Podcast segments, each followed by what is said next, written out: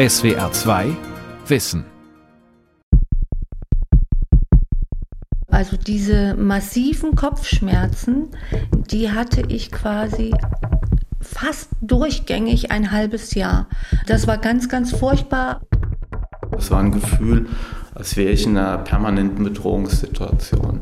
Als würde ein Krieg stattfinden und meine ganzen Nerven waren völlig angespannt. Dann Veränderung der Persönlichkeit. Ich bin total aggressiv geworden. Ich habe ganz wilde Träume gehabt, schweißgebadet, wach geworden. Ich habe immer diesen Täter in die Füße geschossen. Ich habe später noch mal eine Untersuchung gemacht und da hat man sehr hohe Cortisolwerte gefunden und wo der Arzt dann sagt, das kann nicht sein. Das ist eine Fehlmessung. Ja. Aber in dem Moment war mir klar, nee, es ist keine Fehlmessung. Ja. Also es hat einen Hintergrund. Traumatisiert. Die Psyche im Ausnahmezustand. Eine Sendung von Beate Krohl. Ein bewaffneter Raubüberfall. Ein schrecklicher Unfall. Misshandlungen, sexueller Missbrauch, Bombenhagel, Folter, Terroranschläge. Menschen können entsetzliche Dinge zustoßen. Bei zwei Dritteln der Betroffenen ebben Schock und Schmerz nach einer gewissen Zeit wieder ab und das Leben normalisiert sich. Bei einem Drittel jedoch hinterlässt das Erlebte so tiefe Spuren, dass das Leben aus der Bahn gerät. Sie haben ein Trauma. Natürlich geht es oft um Gewalt oder auch um Vernachlässigung bei ganz vielen Menschen bereits in frühen Lebensphasen, Kindes- und Jugendalter, körperliche Gewalt, sexualisierte Gewalt, oder eben, dass nahe Bezugspersonen nicht in ausreichendem Maße für sie da sein konnten oder da waren. Und all diese Erlebnisse führen zu ähnlichen Folgen. Die haben neben der posttraumatischen Belastungsstörung, die vor allem nach Gewalterlebnissen auftritt, Auswirkungen typischerweise auf den Selbstwert von Betroffenen, auf ihr Verhältnis zu anderen Menschen nicht selten. Es prägt oft die ganze Biografie. Der Psychiater und Psychologe Ingo Schäfer leitet das Zentrum für interdisziplinäre Suchtforschung am Universitätsklinikum Eppendorf und ist im Vorstand der deutschsprachigen Gesellschaft für Psychotraumatologie. Zusammen mit Kollegen arbeitet er an den neuen medizinischen Leitlinien zur posttraumatischen Belastungsstörung und anderen sogenannten Traumafolgestörungen. Weil Traumata so tief in das Leben der Betroffenen eingreifen, ist es wichtig, das Krankheitsbild ernst zu nehmen. In letzter Zeit wird der Traumabegriff oft etwas bedenkenlos benutzt, als Erklärung für alle möglichen privaten oder beruflichen Schwierigkeiten. Doch es macht einen Unterschied, ob ein Mensch traumatisiert ist oder ob er eine schwere Situation im Leben meistern musste, die ihn belastet, etwa die Scheidung der Eltern, eine Trennung berufliches Scheitern oder Mobbingerlebnisse. Die Medizinprofessorin und Stressforscherin Christine Heim leitet das Institut für medizinische Psychologie der Berliner Charité. Die Unterscheidung zwischen akutem, normalem Stress und Trauma ist letzten Endes eine psychiatrische Klassifikationssystematik. Von Trauma spricht man im Allgemeinen dann, wenn eine Stresssituation tatsächlich lebensbedrohlich ist oder die eigene körperliche Unversehrtheit bedroht oder man das bei anderen direkt beobachtet und gleichzeitig extreme Hilflosigkeit, Horror, Schrecken erlebt und infolge von Trauma können sich dann nochmal ganz bestimmte posttraumatische Stresssymptome ausbilden, die dann unter dem Begriff der posttraumatischen Belastungsstörung zusammengefasst und als Störung diagnostiziert werden. Menschen mit einer posttraumatischen Belastungsstörung, kurz PTBS, leiden unter quälenden Flashbacks, die sie nicht kontrollieren können. Aber auch ohne Flashbacks können Traumatisierungen vorliegen. Allerdings sind sie schwerer zu diagnostizieren und werden oft übersehen. Das geschieht besonders dann, wenn die traumatisierenden Ereignisse lange zurückliegen, wie bei Matthias Brinkmann. Weil er anonym bleiben möchte, trägt er hier einen anderen Namen. Also es hat angefangen vor fünf, sechs Jahren, dass ich sehr niedergeschlagen war, depressiv war, Schlafstörungen hatte nachts Angstattacken, Schweißausbrüche, die ich jetzt nicht zuordnen konnte. Es war eine Zeit, in der zwar viele äußere Belastungen in meinem Leben waren, also durch Arbeit, durch Familie, durch Krankheit in der Familie, Erkrankung meiner Frau. Also es sind ganz viele Dinge zusammengekommen. Trotzdem war die Reaktion, die ich gezeigt habe, irgendwie ungewöhnlich. Matthias Brinkmann ist heute 58 und hat in seinem Leben etliche traumatisierende Situationen erlebt. Manche davon ergaben sich, weil er als junger Mann drogenabhängig war. Mehrfach wurde er überfallen, zusammengeschlagen, einmal in der Öffentlichkeit vergewaltigt. Die erste traumatische Situation erlebte er jedoch zu Hause.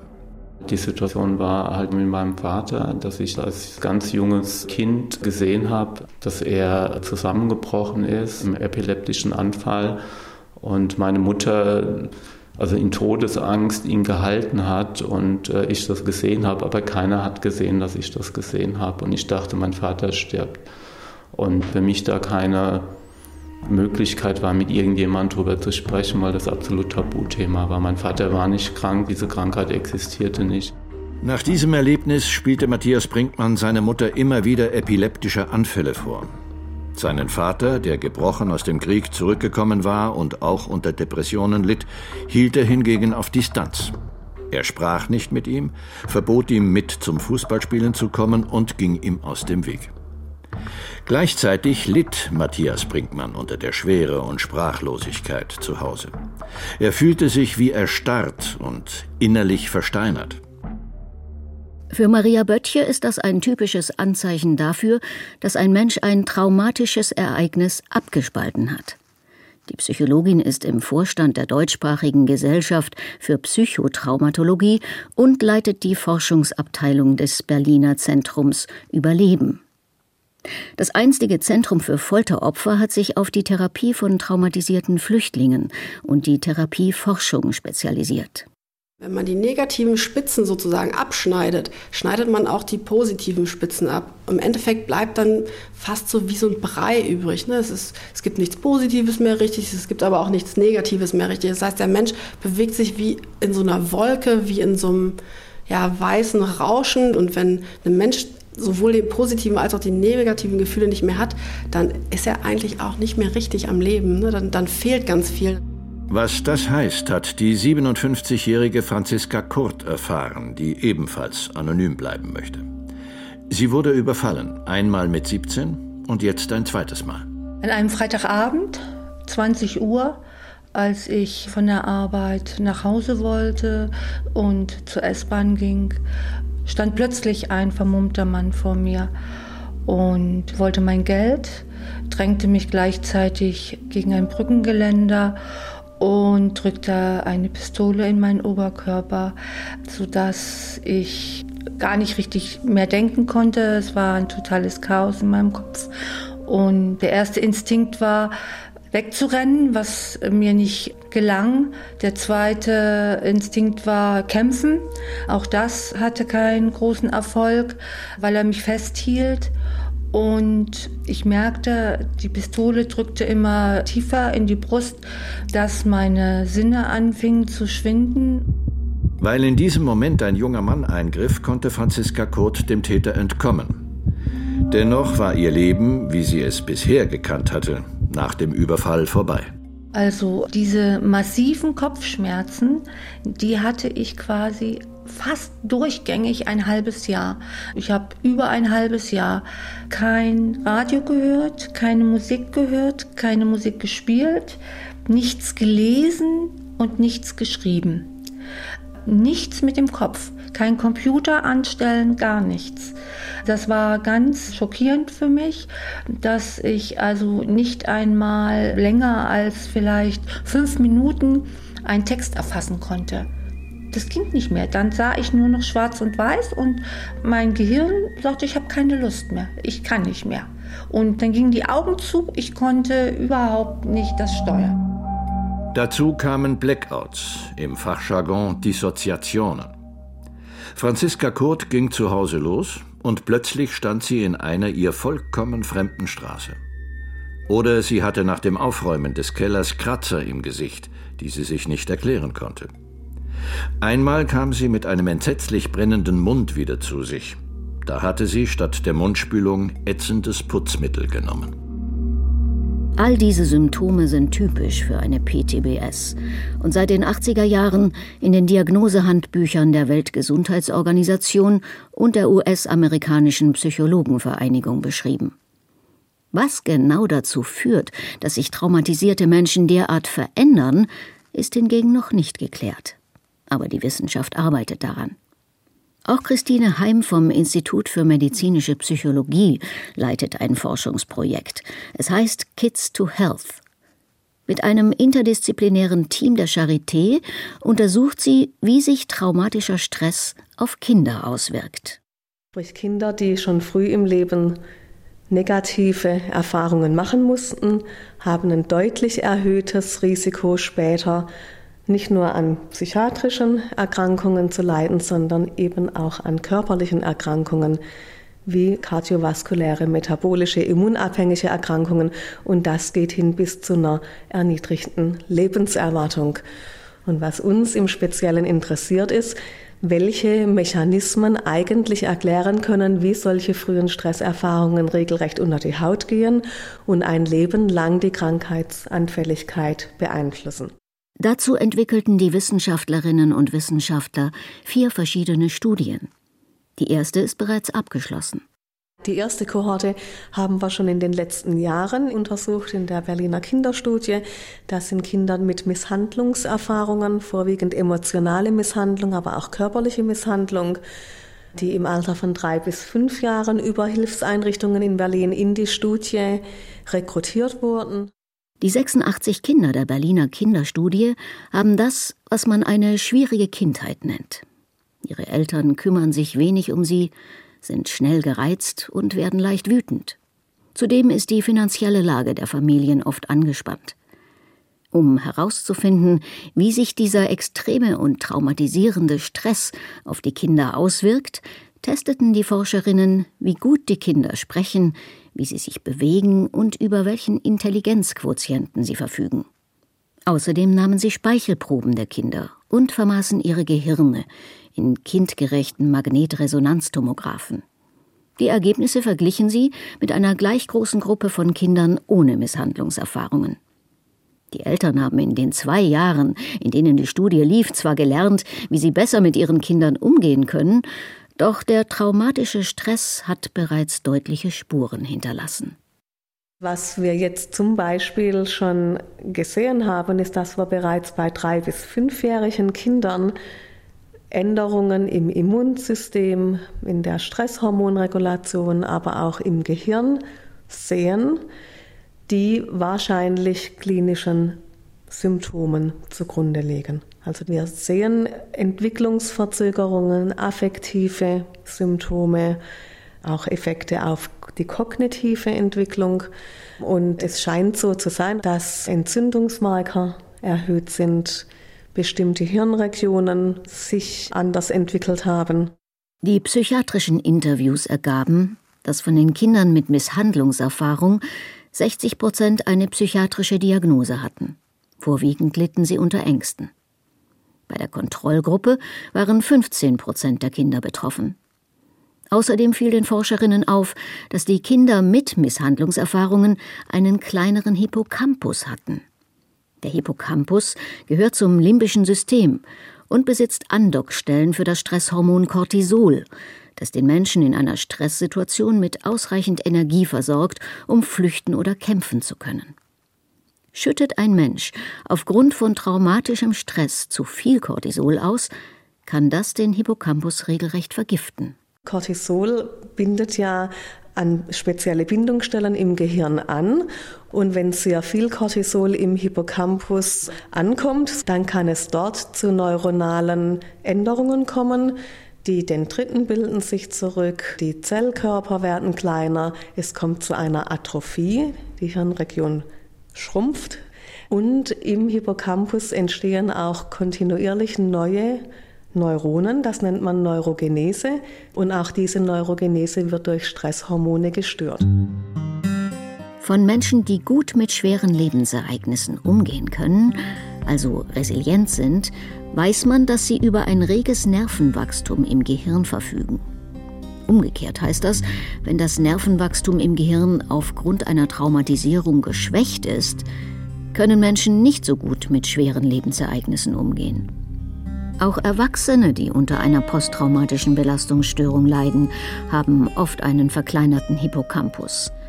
Das könnte erklären, warum sie sich oft emotional taub fühlen, sich nur bruchstückhaft an das traumatische Ereignis erinnern und an Flashbacks leiden.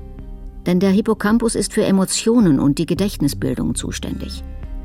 Außerdem fällt es traumatisierten Menschen oft schwer, sich zu konzentrieren. Und sie können ihre Affekte und Impulse schlechter beherrschen. Das ist angesiedelt in unserem Frontalkortex. Und unter dem akuten Stresszustand wird unser Gehirn im Prinzip umorientiert und die frontale Kontrolle nimmt ab. Da kommt es auch dann zu einer Minderdurchblutung zum Beispiel. Und insofern begünstigt dieses Gehirn unter Stress dann auch impulsives Verhalten, Aggressionen, generell emotionale Dysregulation. Und das kann dann natürlich mittelfristig auch wieder zu Depressionen beitragen oder Suchtverhalten. Als traumatisierte Bundeswehrsoldaten vor ein paar Jahren mit ihrem Leiden an die Öffentlichkeit gingen, berichteten sie häufig über Aggressionen und Fremdheitsgefühle, selbst ihren Familien gegenüber. Auch von traumatisierten Vietnamkriegsveteranen weiß man, dass viele aus der Gesellschaft herausfielen. Und auch viele Kriegsflüchtlinge haben psychische und physische Probleme. Eine AOK-Studie ergab, dass drei Viertel von ihnen mindestens eine, meist aber mehrere traumatische Situationen durchlebt haben. Psychologen sprechen in diesen Fällen von einer komplexen posttraumatischen Belastungsstörung. Maria Böttche und ihre Kolleginnen und Kollegen vom Berliner Zentrum Überleben begegnen ihr oft. Wenn man sich die komplexe posttraumatische Belastungsstörung anguckt, da geht es viel um Probleme im interpersonellen Bereich. Ich fühle mich nicht mehr zugehörig zu den Menschen, die mir eigentlich wichtig sind. Das heißt, die fühlen sich abgeschnitten, die fühlen sich fast wie taub innerlich. Die sitzen in einer Gruppe von Menschen, lachen vielleicht äußerlich, fühlen sich aber innerlich überhaupt nicht zugehörig und denken sich, was, was mache ich hier eigentlich? Der komplexen posttraumatischen Belastungsstörung wird in den neuen Leitlinien zum ersten Mal ein eigenes Kapitel gewidmet. Und auch die Frage, wie man traumatisierte Kinder behandeln kann, taucht zum ersten Mal auf. Die Leitlinien sollen den Therapeuten bei der Wahl der Therapieansätze helfen. Das Autorenteam hat dazu Studien weltweit zusammengetragen und ausgewertet. Doch die Leitlinien richten sich nicht nur an Therapeuten. Der Psychiater und Psychologe Ingo Schäfer hofft, dass sie auch von Krankenkassen und Politikern gelesen werden. Ich glaube schon, dass es gerade in Bezug auf das Traumathema nach wie vor eine gewisse Skepsis gibt oder sagen wir zumindest ein Unverständnis, dass Betroffene oft langwierige und komplizierte Krankheitsverläufe haben und entsprechend auch intensivere Therapien brauchen. Und wir hoffen natürlich, dass Kostenträger oder Verantwortungsträger auch in den Bereichen, wo es um Versorgungsplanung geht, mehr oder minder schwarz auf weiß sehen können, was die Studienlage dazu sagt und welche Empfehlungen auch die Expertenlandschaft dazu zum Ausdruck bringt und dass noch besser gesehen wird, welche Bedarfe bestehen, was auch finanziert werden muss von Kostenträgern. Dass sich die Politik und Gesellschaft mit traumatisierten Menschen schwer tun, ist nicht neu. Vielmehr begleiten Abwehr und Misstrauen die Diagnose von Anfang an. José Brunner ist Professor am Institut für Wissenschaftsphilosophie und Geschichte der Universität Tel Aviv und von dort per Skype zugeschaltet. Brunner hat die Diskussionen um das Trauma erforscht. Der Ursprung dieser medizinischen Auseinandersetzung mit Traumata ist in England im letzten Drittel des 19. Jahrhunderts und hängt sehr stark mit der Entwicklung der Eisenbahn zusammen. Eisenbahnen waren damals ein neues Verkehrsmittel, das zum ersten Mal auch riesige Unglücke schaffte und aus denen Menschen dann irgendwelche Folgen hatten, die nicht körperlich erklärbar waren. Und im Unterschied zu anderen Szenarien, die wir uns ausdenken können, ging es bei diesen Eisenbahnunfällen erstens mal darum, dass es eine größere Zahl von Menschen waren und zweitens, dass es klar jemand geben musste, der dafür Verantwortung übernehmen musste. Um sich vor der Verantwortung und den damit einhergehenden Zahlungen zu drücken, zweifelten die Betreiber der Eisenbahnen die Traumata der Verunglückten an. In Deutschland, wo der junge Berliner Neurologe und Charitéarzt Hermann Oppenheim in den 1880er Jahren verunglückten Arbeitern eine traumatische Neurose diagnostizierte, gab es sogar einen eigenen Begriff dafür, die Rentenneurose. Damit unterstellte man den Arbeitern, dass sie die von Oppenheim beobachteten Symptome wie Desorientiertheit, Sprachverlust, Schüttelzustände, Schlafstörungen und die Unfähigkeit zu stehen nur simulierten, um an Zahlungen der Rentenversicherung zu kommen, die Bismarck gerade eingerichtet hatte. Diese entwürdigende Strategie setzte sich fort. Traumatisierte Soldaten des Ersten Weltkriegs wurden als Kriegszitterer stigmatisiert, traumatisierte Frauen als Hysterikerinnen. Weil Hysterie natürlich eine Krankheit ist, die verdächtig ist. Das heißt, die nicht als eine wirkliche Krankheit gilt, sondern bei der ein Teil immer als Einbildung angesehen wird. Die Symptome hysterischer Frauen. Die Lähmung einer hysterischen Frau ist keine wirkliche Lähmung, das heißt nicht eine Lähmung, die aus somatischen Gründen entsteht, weil ihr Körper in irgendwelcher Art nicht wirklich funktioniert, sondern weil sie psychisch ihren Körper lähmt. Das gleiche bei Männern. Also Männer, die als hysterisch diagnostiziert wurden, galten eben teilweise als Männer, die sich selbst lähmten. Wie die Ergebnisse aus der aktuellen Traumaforschung zeigen, wurde den Menschen damit Unrecht getan. Symptome wie Flashbacks, Schlaflosigkeit, Herzrasen, Konzentrationsstörungen, starke Ängste, Zittern und Blackout sind keine Einbildung, sondern haben ihre Ursachen in einem veränderten Stresssystem und einer veränderten Hirnstruktur. Deshalb können traumatisierte Menschen auch nicht einfach umschalten. Aber wie können sie dann wieder zur Normalität zurückkehren? Oder ist das gar nicht möglich? Doch, sagt Ingo Schäfer, aber es ist schwierig, denn bei traumatisierten Menschen kommen oft mehrere Störungsbilder zusammen. Wer Traumatisierte behandeln will, muss sich auch mit Suchterkrankungen, Depressionen und Angststörungen auskennen. Und er muss Störungen parallel behandeln können. Am Anfang steht immer eine gute Diagnostik, ein gemeinsames Verständnis, ein Krankheitsmodell. Was kommt hier zusammen? Was hat sich woraus entwickelt? Und was ist auch im Moment an Therapiebedarfen da? Und es kann gut sein, dass es eine Kombination sein muss, zum Beispiel Stabilisierung einer Suchterkrankung, dann aber auch schnell zu reagieren darauf, dass dahinter auch noch andere Symptome stehen, zum Beispiel Wiedererleben im Rahmen der posttraumatischen Belastungsstörung oder schwere Depressionen, sodass all diese Bedarfe bei Betroffenen dann auch zeitnah berücksichtigt werden. Eine gute Traumatherapie ist ein Potpourri aus unterschiedlichen Techniken und unterschiedlichen Therapiekomponenten, sagt auch Therapieforscherin Maria Böttche vom Zentrum Überleben. Bei der unmittelbaren Bearbeitung des Traumas gilt die sogenannte Traumakonfrontation als Mittel der Wahl. Maria Böttche wendet sie auch bei Flüchtlingen an. Das heißt, da gehe ich rein in das Trauma mit allen Sinnesorganen, die mir zur Verfügung stehen, im Präsens. Das heißt, ich imaginiere und stelle mir vor, wie genau ist das Trauma abgelaufen. Da gehe ich sehr tief rein, da gehe ich in die Emotionen und da leite ich den Patienten auch dahin, dass er das erleben muss. Die Traumakonfrontation gilt als psychisch und körperlich anstrengend.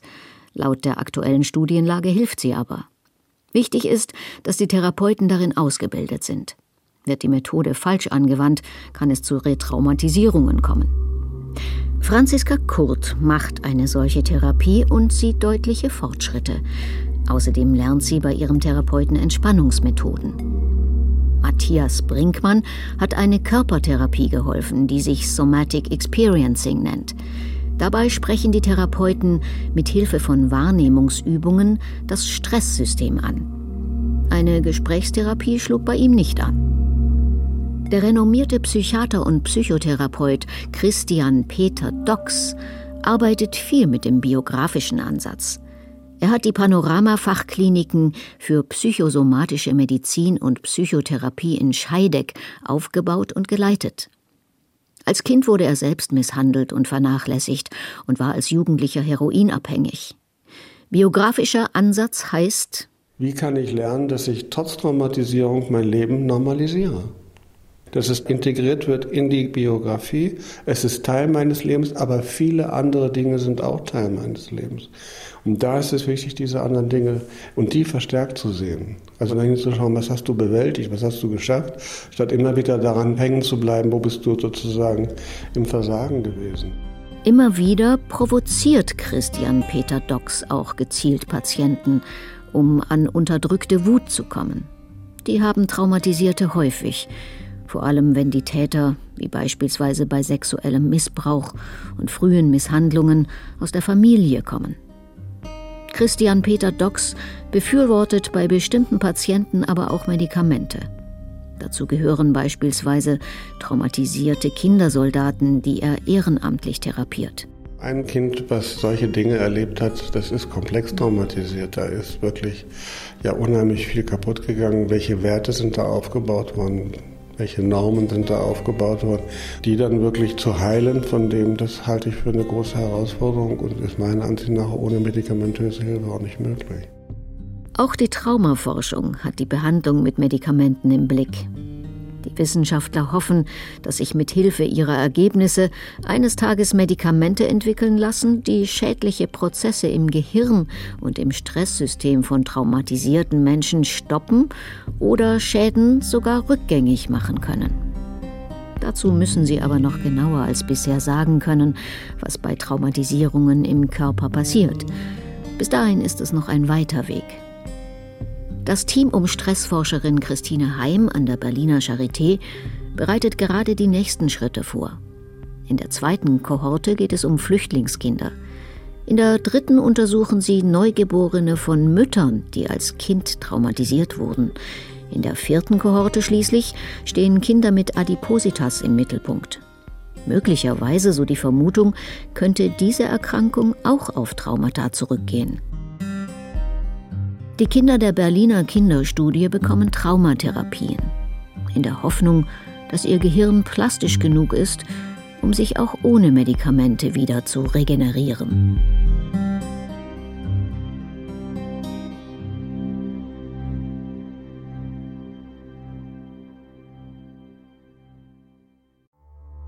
Die Welt verstehen. Jeden Tag. SWR2 Wissen. Manuskripte und weiterführende Informationen zu unserem Podcast und den einzelnen Folgen gibt es unter swr2wissen.de.